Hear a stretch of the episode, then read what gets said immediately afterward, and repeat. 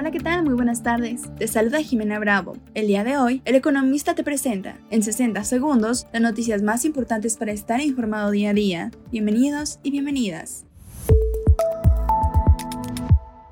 En primer plano, tras la devastación que dejó el huracán Otis en Guerrero, en donde impactó como categoría 5, especialistas consideraron que el Fondo de Desastres Naturales era un mecanismo que había sido crucial para la respuesta de desastres naturales en México, debido a que permitía la entrega rápida de recursos a las entidades federativas cuando se emitía una alerta de emergencias y contaba con reglas claras.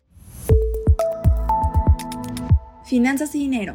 Con 70 votos a favor, 43 en contra y 0 abstenciones, la Cámara de Senadores aprobó ayer por la noche en lo general la Ley de Ingresos de la Federación para el 2024 y se alistaban para discutirla en lo particular.